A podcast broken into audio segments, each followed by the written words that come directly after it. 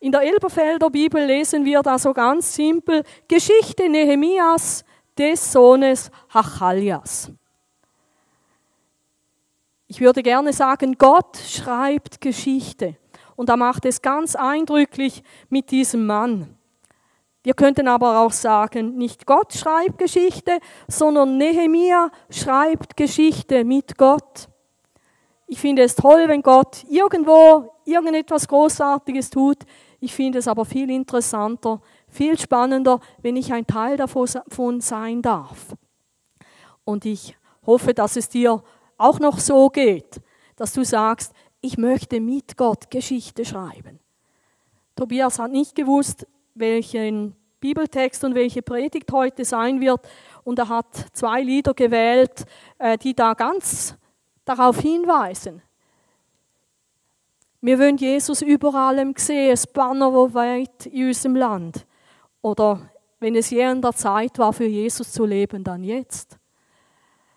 Und ich frage mich manchmal, wo ist der Schwung geblieben? Wo ist auch mein Schwung geblieben? Und dann tut es eben gut, sich wieder mit Geschichten wie mit Nehemia zu befassen. Es gibt viele Gemeinden, die haben da Bibelstudien und Predigten darüber gemacht. Ich habe eines gefunden, da im Internet, da war die Werbung, so haben sie für diese Predigtreihe geworben. Und das wünsche ich mir. Dass wir nicht Leute sind mit einem kalten Herzen, sondern mit einem Herzen für die Sache Gottes, wie dieser Mann da. Und dieses Bild, das zeigt uns auch schon, Nehemia hat auch etwas mit uns zu tun. Das ist nicht nur eine nette Geschichte für Leute, die sich für jüdische Geschichte interessieren.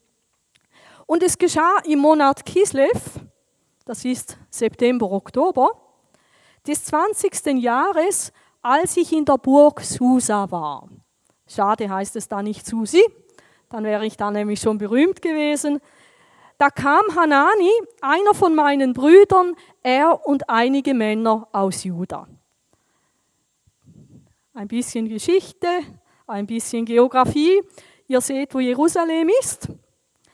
Und Susa liegt ein paar hundert Kilometer weit weg, nämlich im babylonischen Reich. Ich habe mich auch gefragt, Wer war Nehemia? Wir haben gar nicht so viele biografische Angaben von ihm. Wahrscheinlich ist Nehemia in Babylon zur Welt gekommen. Ich bin mir eigentlich ziemlich sicher, er war nie in Jerusalem. Die Leute, die waren 70 Jahre im Exil, jetzt sind die ersten Wellen von Rückkehrern wieder heimgekommen. Er ist immer noch dort. Ich vermute, er ist dort als Junge von jüdischen Eltern auf die Welt gekommen und er kennt es nicht anders, als dort am persischen Hof in Susa beim König zu Hause zu sein. Und jetzt ist es interessant, Hanani, einer seiner Brüder, hat sich den Weg gemacht von Jerusalem nach Susa. Eine ziemlich lange Reise. Vielleicht warst du in Ferien und bist auch weit gereist, wahrscheinlich ein bisschen komfortabler als Hanani. Und wenn man da so jemanden besucht, ist es immer auch interessant, zu erfahren, was dort passiert. Und ich fragte sie nach den Juden, den Entkommenen, die von den Gefangenen übrig geblieben waren, und nach Jerusalem. Es ist spannend.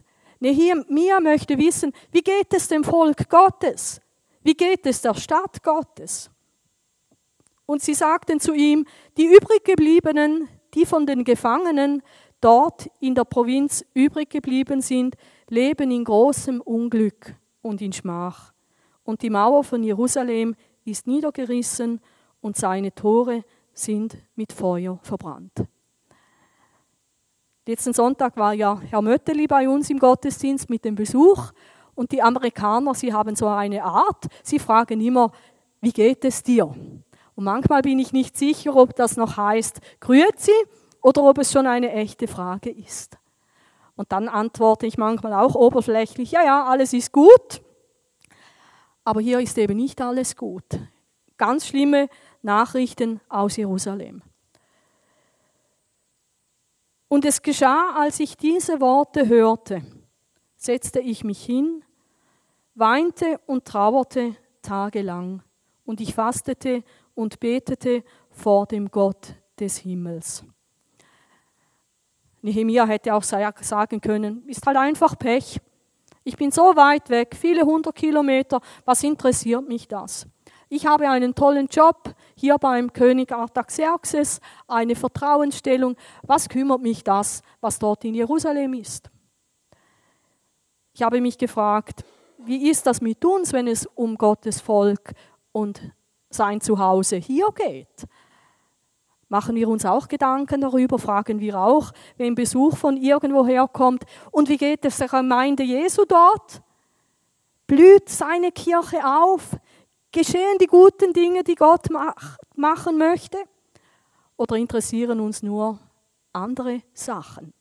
Ich habe mich auch gefragt, interessiert mich das noch, was Gott hier macht in Arbon? Möchte ich wissen, wie geht es dem Volk Gottes? Oder hake ich das einfach ab? All diejenigen, die nicht in Arbon wohnen, die haben vielleicht da noch eine größere Hürde, die sie überspringen müssen. Ist ja nicht meine Stadt, ist nicht mein Dorf. Wie geht es der Sache Gottes hier in Arbon? Wie geht es seiner Gemeinde? Ist das für mich wichtig? Und welche Antworten würden wir da bekommen?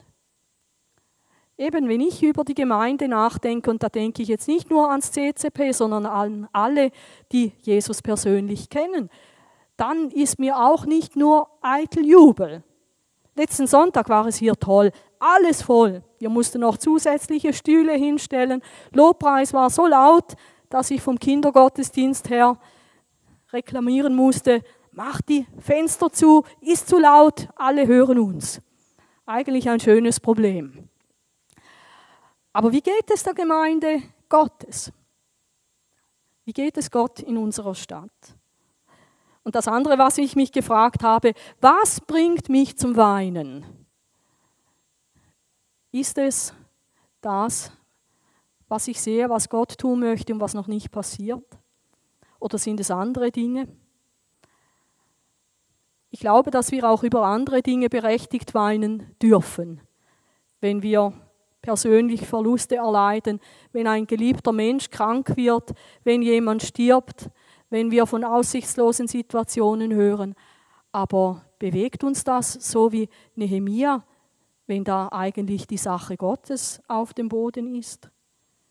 Er hat mich überrascht tagelang getrauert, tagelang gebetet, tagelang gefastet.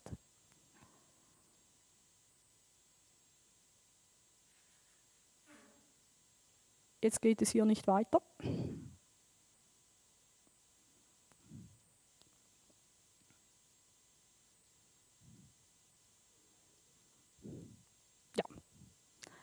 Und ich glaube, da braucht es dann eben wieder solche Leute wie Nehemiah und vielleicht sagst du dir nach dieser Predigt heute dann auch, Herr, ich möchte wieder, dass deine Sache mein Herz berührt. Eben manchmal bin ich auch traurig, aber wenn ich darüber nachdenke, dann sind es so die Dinge, ähm, die ganz privat sind. Oft Kleinigkeiten. Und ich sprach, schreibt Nehemia, ach Herr, Gott des Himmels, du großer und furchtbarer Gott, der den Bund und die Gnade denen bewahrt, die ihn lieben und seine Gebote bewahren. Er beginnt zu beten, ich möchte da nachher noch auf dieses Gebet noch zurückkommen. Ebenso Ferienzeit ähm, bedeutet auch für mich Zeit, etwas zu lesen. Ich habe dieses Buch in die Hände bekommen von John C. Maxwell. Diejenigen äh, von euch, die sich mit Leiterschaft befassen, die wissen, das ist so der Guru unter den Leiterschaftsbüchern für geistliche Leiterschaft. Und ich war überrascht, ich kenne Bücher von ihm, dass es da auch eines gibt mit dem Titel Der Gebetsfaktor. Und weil das mit Nehemia etwas zu tun hat, habe ich mir gesagt, das fange ich an zu lesen. Und Max Lucado, Ihr habt vielleicht auch schon Bücher von ihm gelesen. Er schreibt hier das Vorwort. Vor einigen Monaten genehmigte ich mir im Sommer eine vierwöchige Sabbatzeit. Erstens wollte ich für den Herbst eine Vortragsreihe über Gnade planen, was ich auch tat. Zweitens hatte ich den Ehrgeiz, auf dem Golfplatz unter 90 zu bleiben. Auch das tat ich. Einmal. Und drittens wollte ich mehr über Leiterfähigkeiten lernen. Dieses dritte Ziel war es, durch das ich John Maxwell kennenlernte. Nachdem ein Mitarbeiter mir empfohlen hatte, in dieser Frage seinen Rat zu suchen, rief ich ihn an. Prompt lud er mich ein, nach San Diego in die Skyline-Gemeinde zu kommen und dort zu sprechen. Das tat ich. Bei dieser Gelegenheit lernte ich einiges über das Thema Leiterschaft, aber noch viel mehr gewann ich eine, Leiden, Leidenschaft für Gebetspartnerschaften. Mein Sonntag in der Skyline-Gemeinde war ins Gebet eingebettet. Die Gebetspartner kamen mir schon entgegen, als ich zur Tür hereinkam. Und sie erwarteten mich, als ich das Podium verließ. Sie beteten für mich, während ich im Flugzeug saß, während ich sprach, sogar während ich mich ausruhte. Wie wichtig Gebetspartner sind, wurde mir so deutlich, dass ich Gott bat, mir 120 Gemeindeglieder zu schenken, die sich verpflichten würden, täglich inständig für mich und mit mir zu beten. Als ich nach meiner Auszeit das erste Mal wieder predigte, erzählte ich meiner Gemeinde von meinem Traum. Innerhalb eines Monats meldeten sich genau 120 Leute, um das Team zu bilden. Wir teilten die Freiwilligen in vier Gruppen auf und wiesen jeder Gruppe pro Monat einen Sonntag zu, an dem sie früher und für die Gemeinde beten würde. Das war vor sechs Monaten. Hat Gott die Gebete seiner Leute erhört? Hier ist eine Kostprobe dessen, was Gott getan hat, seit wir Gebetspartner einsetzen. Wir haben zweimal sonntags unseren Besucherrekord übertroffen. Wir haben das Jahr mit dem höchsten durchschnittlichen Gottesdienstbesuch beendet, das wir je hatten. Wir haben das Jahr, halten Sie sich fest, mit einem Überschuss in der Kasse beendet. Wir haben drei neue Hauptamtliche und sechs neue Älteste berufen. Wir haben mehrere signifikante körperliche Heilungen erlebt. Ich konnte ein herausforderndes Buch über Gnade fertigstellen.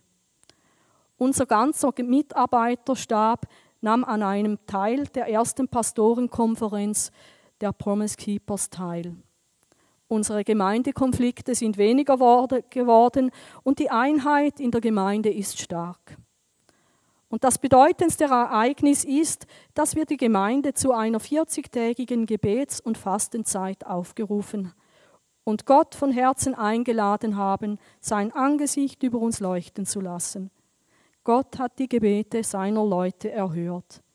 Mehr denn je bin ich überzeugt davon, wenn wir arbeiten, arbeiten wir. Aber wenn wir beten, antwortet und arbeitet Gott. Danke, John Maxwell, für Ihr Beispiel. Danke, dass Sie sich die Mühe gemacht haben, das, was Sie praktizieren, an die Öffentlichkeit zu bringen. Ich spreche für Tausende, die aus diesem Buch Nutzen ziehen werden, wenn ich sage, Sie sind ein Freund all jener, die von einem wachsenden Reich Gottes träumen. John Maxwell Max Lucado, Nehemia, das waren Leute, die und sind Leute, die beten. Und sie beten nicht nur für sich selber, sondern sie beten für die Sache Gottes. Und es ist nicht nur so, dass man heute Gebetserhörungen erlebt, es war auch bei Nehemia so. Lass doch dein Ohr aufmerksam sein und deine Augen offen sein, dass du das Gebet, das Flehen deines Knechtes hörst, dass ich heute Tag und Nacht für die Söhne Israel, deine Knechte vor dir bete. Beim darüber nachdenken bin ich auch sehr traurig geworden. Karl Diener, er hat jede Woche, außer wenn er Ferien hatte, hat er eine Stunde mit mir gebetet und wir hatten immer drei Gebetsanliegen. Das Altersheim, das National, die Leute, die dort wohnen, das Personal. Wir haben gebetet für Gospel Magic. Karl hat das unterstützt und er wollte immer wissen, wann habt ihr wieder einen Auftritt, wann könnt ihr wieder irgendwo von Jesus erzählen. Und das dritte Gebetsanliegen war das CCP.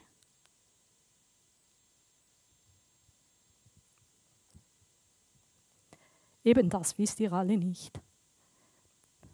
Aber ich habe Gott gesagt, ich möchte wieder Leute haben.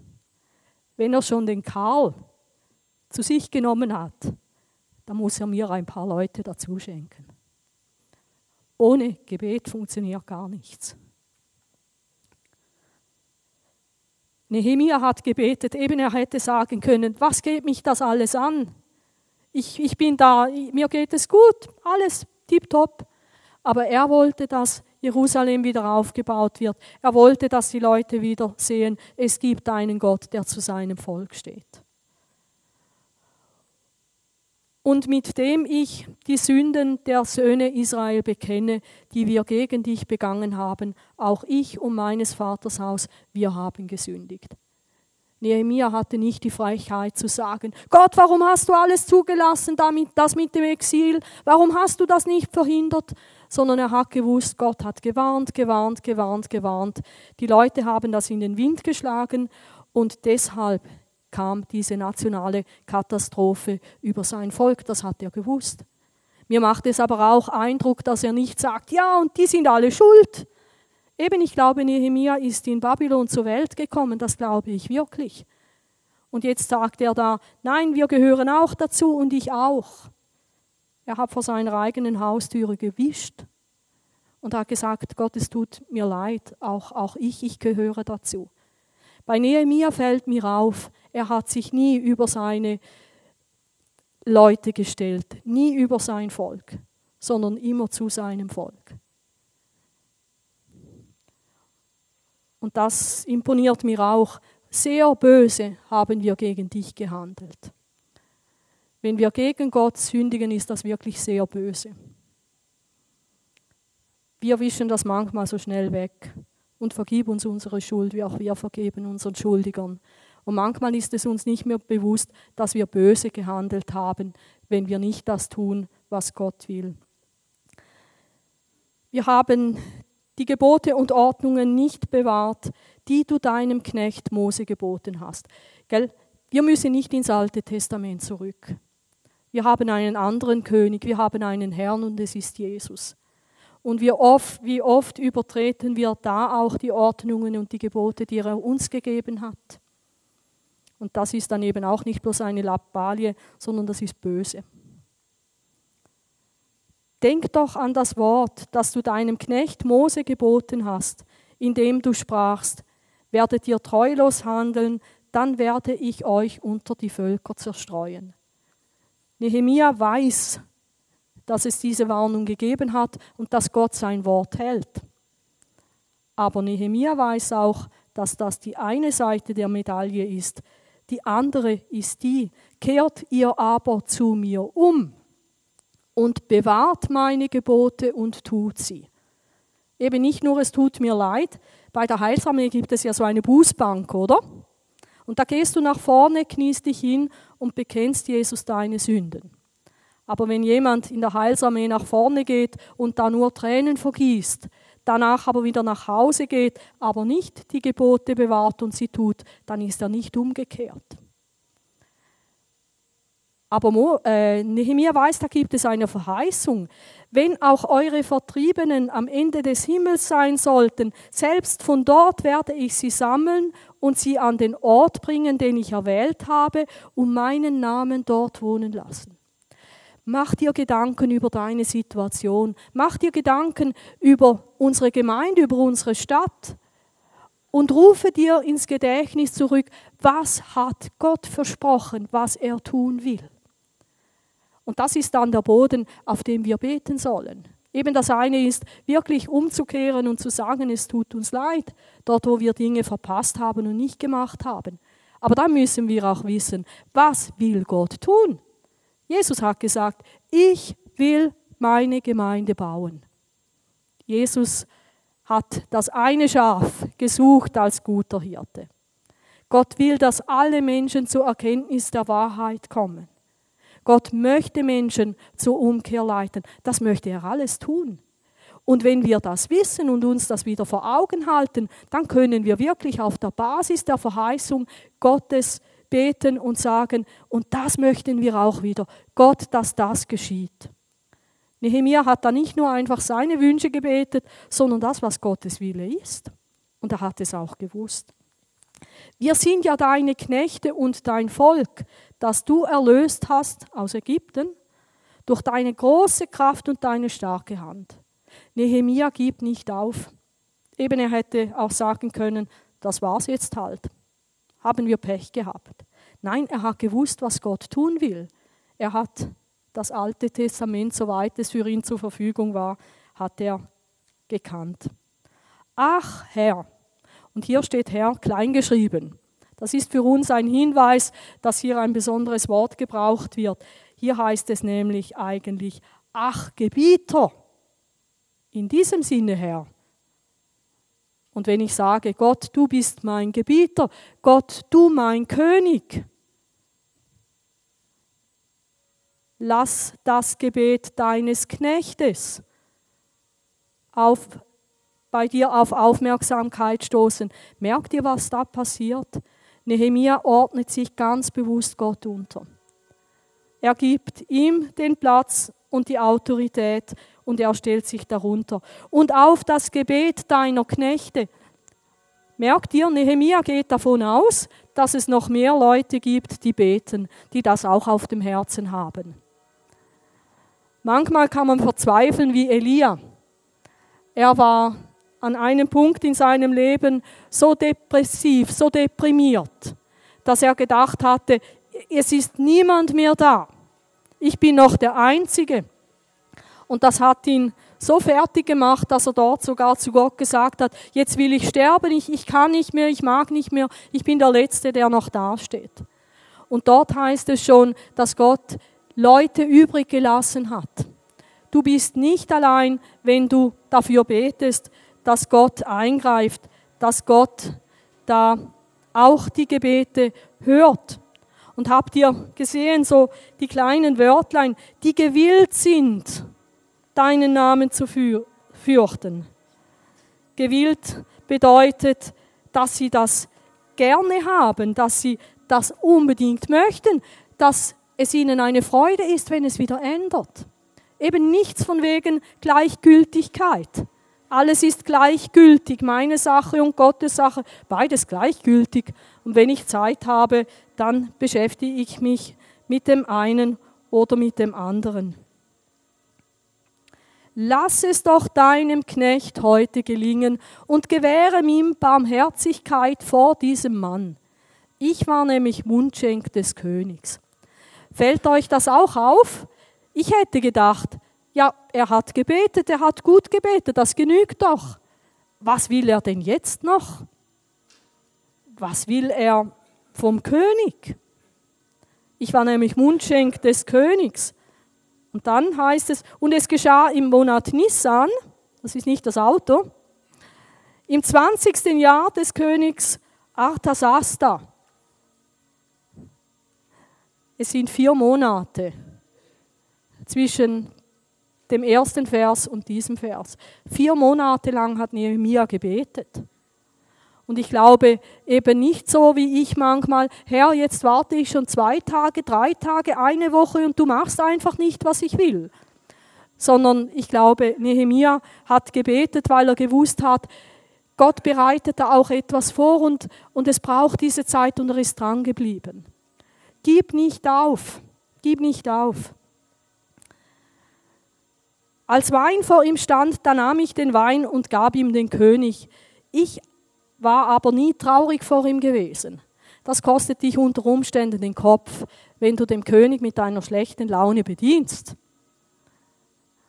Und Wein und schlechte Laune passt auch nicht zusammen. Und der König sagte zu mir, warum sieht dein Gesicht so traurig aus? du bist doch nicht etwa krank? Wäre auch blöd. Nehemia musste den Becher mit dem Wein probieren. Und wenn er dann nicht tot umgefallen ist, dann hat der König den Wein auch getrunken. War so Qualitätskontrolle, oder? Und wenn Nehemia krank ist, ja, ich weiß nicht, ob der König dann gerne auch aus dem gleichen Becher trinkt. Nein, ich weiß nicht, was da der Grund ist. Nein, das ist es nicht, sondern ein trauriges Herz. Sieht man es dir an, wie es mit dem Reich Gottes steht? Bist du manchmal vielleicht auch traurig und wenn man dich fragt, wie geht es dir? Ach, es tut mir so leid, dass keine Menschen zum Glauben kommen in Arbon. Ich bin traurig darüber, dass wir wieder einen Gospel am See haben, aber bisher war das nie so der Durchbruch. Ich bin traurig, weil ich am Beten bin, weil in der Gemeinde Mitarbeiterinnen und Mitarbeiter fehlen. Sieht man es dir an? Eben, wenn man mich fragt, dann bin ich meistens nicht wegen dieser Sache traurig, sondern wegen etwas anderem. Da bekam ich einen furchtbaren Schrecken, eben weil es da nicht nur den Kopf, sondern oder nicht nur seine Stelle, sondern auch hätte seinen Kopf kosten können. Und ich sagte zum König, der König lebe ewig. Warum sollte mein Gesicht nicht traurig aussehen, wo doch die Stadt, die Begräbnisstätte meiner Väter, verödet daliegt und ihre Tore vom Feuer verzehrt sind? Und der König sagte zu mir, um was also bittest du? Da betete ich zu dem Gott des Himmels. Jetzt kommt ein Stoßgebet. Ich denke, Nehemiah hat nicht damit gerechnet, dass jetzt der Moment ist, wo er mit dem, was er auf dem Herzen hat, den König auch konfrontieren kann. Und es ist gut, fang immer alles mit Gebet an. Wenn du zum Chef musst, dann bete. Wenn du nicht zum Chef musst, bete auch. Wenn du eine Arbeit anfängst, dann bete. Eben, ich habe auch geschmunzelt, als Martin erzählt hat, wie man mit Beten die Werkstatt aufräumen kann. Aber eigentlich gar nicht so dumm. Fang alles mit Gebet an. Und sagte dann zum König, wenn es dem König gefällt, hey, er geht ein Risiko ein. Er sagt, wenn du willst, wenn es dir gefällt. Es muss dem König nicht nur irgendwie passen, es muss ihm auch noch gefallen. Wenn es dem König gefällt und wenn dein Knecht wohlgefällig ist vor dir, so wollest du mich nach Juda senden, zu der Stadt der Gräber meiner Väter, damit ich sie wieder aufbaue. Das war im Herzen von Nehemiah. Nicht nur zu beten aus Distanz und ab und zu einen Newsletter zu bekommen, sondern selber hinzugehen und anzupacken. Und ich habe gedacht, Nehemiah, bist du, bist du überhaupt dafür qualifiziert? Du bist Kellner, Mundschenk, Gesundheitsberater. Du bist doch nicht Ingenieur, Bauarbeiter. Das ist der Nehemiah alles nicht, aber er hat etwas auf dem Herzen. Er möchte nicht nur beten, er möchte mit anpacken. Im Reich Gott, Gottes braucht es beides. Eben, ich finde es schön, da die 120 Leute, war auch eine große Gemeinde. Hm? Ähm, 120 Leute, die sagen, mein Dienst ist vor allem der vom Gebet. Aber wenn sie nur beten, lädt niemand jemanden ein. Wenn sie nur beten, erzählt niemand weiter. Wenn sie nur beten, dann geschieht das nicht, was Gott will, weil Gott immer mit Menschen zusammenarbeitet. Da sagte der König zu mir und die Königin saß neben ihm. Hat sie den König vielleicht ein bisschen beeinflusst? Ihr lieben Frauen, Beeinflusst ihr eure Männer zum Guten oder eure Freunde? Ich finde das ganz spannend. Aber gell, der König, der musste da auch selber entscheiden. Also ihr Männer trefft gute Entscheidungen, hört auf eure Frauen und tut das Richtige. Da sagte der König zu mir, wie lange wird deine Reise dauern und wann wirst du zurückkehren? Und es war wohlgefällig vor dem König, so dass er mich sandte und ich gab ihm eine Zeit an. Er bekommt Urlaub. Und mir ist aufgefallen, nichts von, hey König, du musst, sondern sehr höflich.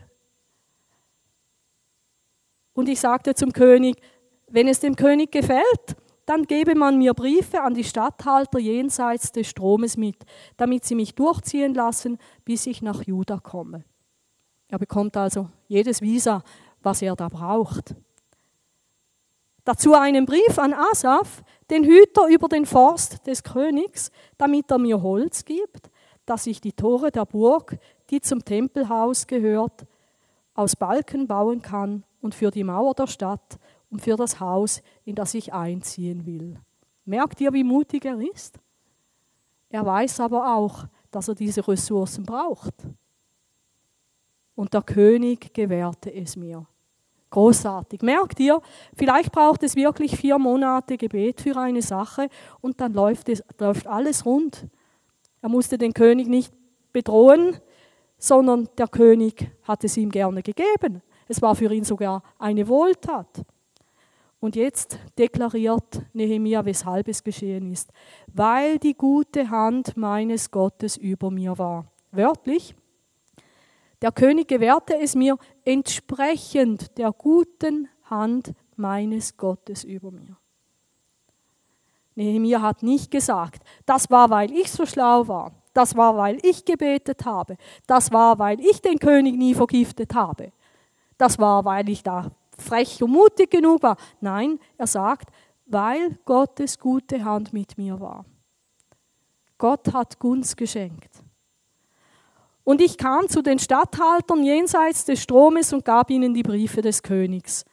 Der König aber hatte Heeroberste und Reiter mit mir gesandt. Der hat es wirklich gut gemeint mit dem Nehemia. Sein Kollege Esra, der ein wenig früher zurückgegangen ist, der ist alleine gegangen. Aber da bekommt man schon alles, was man braucht, um auch sicher zu sein. Und als Sanballat, der Horoniter und Tobia, der ammonitische Knecht, davon hörten, bereitete es ihnen großen Verdruss, dass ein Mensch gekommen war, um das Wohl der Söhne Israel zu suchen. Jetzt gibt es Gegenwind, jetzt gibt es Ärger. Und das ist eine ganz typische Sache im Reich Gottes. Wenn du anfängst zu beten, wenn wir als Gemeinde anfangen zu beten, wenn wir anfangen, uns auf den Weg zu machen, etwas zu verändern, dann kannst du garantiert davon ausgehen, es gibt Gegenwind. Diese Leute, denen bereitete es großen Verdruss. Verdruss, die Definition für Verdruss, Ärger, Missfallen, Missmut, Missstimmung, Unzufriedenheit und Verärgerung. All das werden wir ernten wenn wir uns wieder auf den Weg machen. Und das ist manchmal der Grund, weshalb wir wieder aufhören. Wenn ich merke, dass ich jetzt jemanden verärgere, dann gehe ich lieber zurück. Ich habe nicht gerne Streit. Und wenn wir anfangen, in dieser Stadt etwas zu verändern, gemeinsam mit anderen Christen, wird es diesen Ärger geben. Vielleicht auch durch Menschen, aber garantiert durch Mächte der Finsternis, die das nicht haben wollen. Bis jetzt war nämlich alles in Ordnung. Ist doch egal, wenn die Mauern nicht stehen. Ist egal, wenn es dem Volk schlecht geht. Ist alles egal. Aber wenn jetzt einer kommt und sagt, wir ändern das, dann gibt es Gegenwind. Und ich kam nach Jerusalem und war drei Tage dort. Und ich machte mich bei Nacht auf, ich und einige wenige Männer mit mir. Ich hatte aber keinem Menschen mitgeteilt, was mein Gott mir ins Herz gegeben hatte, für Jerusalem zu tun. So zog ich nachts durch das Taltor hinaus in Richtung auf die Drachenquelle und zum Aschentor. Und ich untersuchte die Mauern von Jerusalem, die niedergerissen und ihre Tore, die von Feuer verzehrt waren. Und jetzt ein Satz, da dürft ihr mir sagen, was er bedeutet. Und es war kein Tier bei mir, außer dem Reittier, auf dem ich ritt. Weshalb ist das wichtig? Weshalb steht dieser Satz? in der Bibel, dass da kein anderes Tier damit dabei war. Keine Ahnung. Gut. Und ich zog hinüber zum Quellentor und zum Königsteich. Als aber für das Reittier unter mir kein Raum mehr war, durchzukommen, stieg ich bei Nacht das Bachtal hinauf und untersuchte die Mauer. Und ich kam wieder herein durch das Taltor, so kehrte ich zurück. Nehemiah hat alles gut angeschaut. Ich schaue manchmal lieber weg. Wo fehlt es in der Gemeinde? Wo fehlt es in der Stadt? Was sollten wir anpacken? Was müsste dringend verändert werden? Wenn ich es nicht weiß, dann habe ich keine Verantwortung. Nehemiah hat alles untersucht. Und ich möchte auch dich bitten, einer zu sein, der mit Jesus mitgeht und auch diese Dinge sieht. Die Vorsteher aber hatten nicht erkannt, wohin ich gegangen war und was ich getan hatte. Das ist gut möglich, Verantwortliche, die das nicht realisieren. Denn ich hatte den Juden und den Priestern und den Edlen und den Vorstehern und dem Rest, der an dem Werk mitarbeiten sollte. Nehemiah wird das nicht alleine tun. Eben, Er betet immer wir, uns und jetzt wird es konkret. Das sind die Leute, die mithelfen sollen. Er hat ihnen nichts gesagt bis da zu diesem Moment. Nun sagte ich zu ihnen, ihr seht das Unglück, in dem wir sind, dass Jerusalem verödet daliegt und seine Tore mit Feuer verbrannt sind. Die haben das vorher schon gesehen, aber keiner hat etwas unternommen. Und ich glaube nicht einfach, ähm, weil sie es nicht gemerkt haben. Wahrscheinlich hat ihnen Mut gefehlt oder der Zeitpunkt war noch nicht da. Und jetzt sagt er zu ihnen, kommt und lasst uns die Mauern Jerusalems wieder aufbauen, damit wir nicht länger geschmäht werden können. Es gibt Leute, die haben eine schlechte Meinung über Jesus, die haben eine schlechte Meinung über die Christen, über die Kirche, weil sie eben auch wenig sehen von dem, was Kirche, was Christen, was Nachfolger von Jesus auch bewegen. Das Image da war katastrophal, weil dieser Gott, der da seine Leute ins Exil gebracht hat, der hat zwar die Leute wieder zurücktransportiert, aber nichts Großartiges mehr da. Und merkt ihr, da gehört Verantwortung von Seiten der Christen dazu, zu beten und auch anzupacken. Und ich berichtete von der Hand meines Gottes, die gütig über mir gewaltet hatte, und auch von den Worten des Königs, die er zu mir geredet hatte. Da sagten sie, wir wollen uns aufmachen und bauen, und sie stärkten ihre Hände zum Guten. Das ist so eine hebräische Redewendung und es bedeutet, sie haben wieder Mut gefasst. Und vielleicht brauchst du das auch, so wie ich das immer wieder auch brauche, dass ich wieder neuen Mut bekomme, wieder aufzustehen, wieder an die Arbeit zu gehen. Eben und heute ist auch noch so heiß, oder?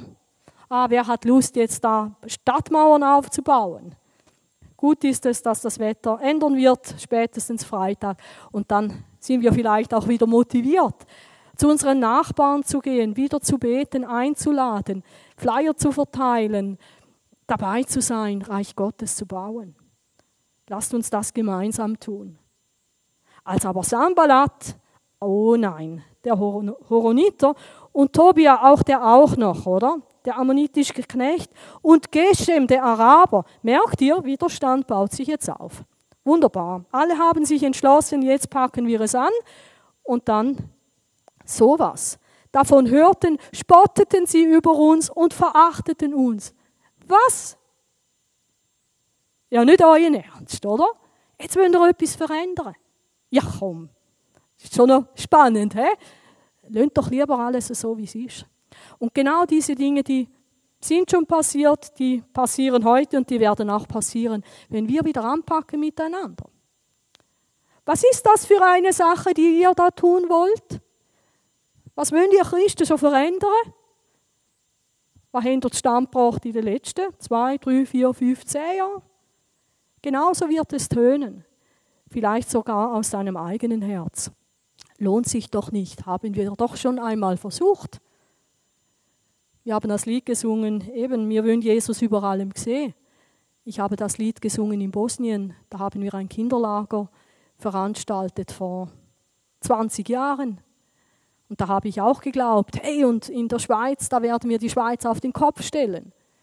Ja, wir werden es. Und die Sache, die wir da tun wollen, ist Reich Gottes bauen und da geben wir nicht auf. Wollt ihr euch gegen den König empören? Jetzt werden einem auch noch falsche Motive unterstellt und Nehemia. Da gab ich ihnen zur Antwort und sagte ihnen, und das ist ganz spannend, diesen Satz, den dürfen wir alle auswendig lernen. Der Gott des Himmels, er lässt es uns gelingen. Punkt. Keine Diskussion, aber eine tiefe Überzeugung. Der Gott des Himmels, er lässt es uns gelingen. Jesus ist mit uns. Wenn wir mit ihm sind, wir werden Siege erleben, garantiert. Und vielleicht sagt jetzt der Tobia in dir, oder der Horoniter, ach, hast vergessen. Nein, der Gott des Himmels, er lässt es uns gelingen. Und wir, seine Knechte, wollen uns aufmachen und bauen. Merkt ihr, manchmal ist es gut, nicht so lange hinzuhören. Zu sagen, ich weiß, was ich zu tun habe, ihr könnt da schwatzen, wir gehen trotzdem vorwärts. Und zu den Dreien sagt er, ihr aber habt weder Anteil noch Anrecht noch Gedenken in Jerusalem. Und so ist es gekommen. So wird es auch sein mit Jesus und seiner Gemeinde. Am Schluss wird es klar sein, wer den Sieg hat. Und jede feindliche Stimme wird verstummen müssen. Ich mache hier einen Punkt. Aber ich möchte, dass wir uns Gedanken darüber machen, stehen wir noch einmal auf miteinander und bauen wir die Mauern? Lassen wir uns noch einmal von Jesus berühren und weinen vielleicht über die Situation in unserer Stadt, in unserer Gemeinde, in den Kirchen an diesem Ort. Stärken wir noch einmal miteinander unsere Hände und sagen wir, hey, gemeinsam schaffen wir es. Und ich finde es schön, Nehemia ging zu Arthasasta, zum König. Und der hat ihm so viel Gutes gewährt, damit das auch gelingen konnte. Hey, unser König ist Jesus. Und er gibt uns nicht nur ein Visum, er gibt uns nicht nur Holz, er gibt uns nicht nur Urlaub, sondern er steht zu uns und ist mit uns. Ich möchte gerne dafür beten. Vater im Himmel, die Situation für uns ist nicht dieselbe wie für Nehemia und Jerusalem. Aber wir wünschen uns auch, dass das, was du geplant hast, so wie es du haben möchtest, dass es so auch werden darf. Und deshalb bitte ich dich um einen starken Geist des Gebets. Ich möchte dich bitten, dass du unser Herz traurig machst über die Dinge, die dich traurig machen, die du verändert haben möchtest. Ich möchte, dass du uns persönlich mit da hineinnimmst, in ein Flehen, so wie du Nehemia mit hineingenommen hast. Damit all das, was durch Gebet bewerkstelligt werden muss, dass es durch Gebet auch zustande kommt. Und ich möchte dich bitten, dass du uns das Herz schenkst von Nehemia, der gesagt hat, und jetzt packe ich auch persönlich mit an, der Risiken eingegangen ist und der auch einfach Widerstände überwunden hat, weil er gewusst hat, unser Gott, er ist auf unserer Seite und er wird uns das Gelingen schenken. Mach unsere Herzen stark. Stärke auch unsere Hände, damit wir wieder Mut haben, um die Dinge zu tun, die vor dir richtig sind. Und wir bitten dich für alle Christen in Arbon und in der Umgebung, dass wir aufstehen, dass wir noch einmal Schritte tun, dass wir starke Taten tun, in deinem Namen, in deinem Auftrag, so dass es den Leuten an diesem Ort klar werden muss, dämmern muss, die Christen, die haben mit ihrem Jesus einen starken Gott, jemanden, an den es sich zu glauben lohnt. Danke, dass du uns stärkst, dass du mit uns bist, Herr. Amen.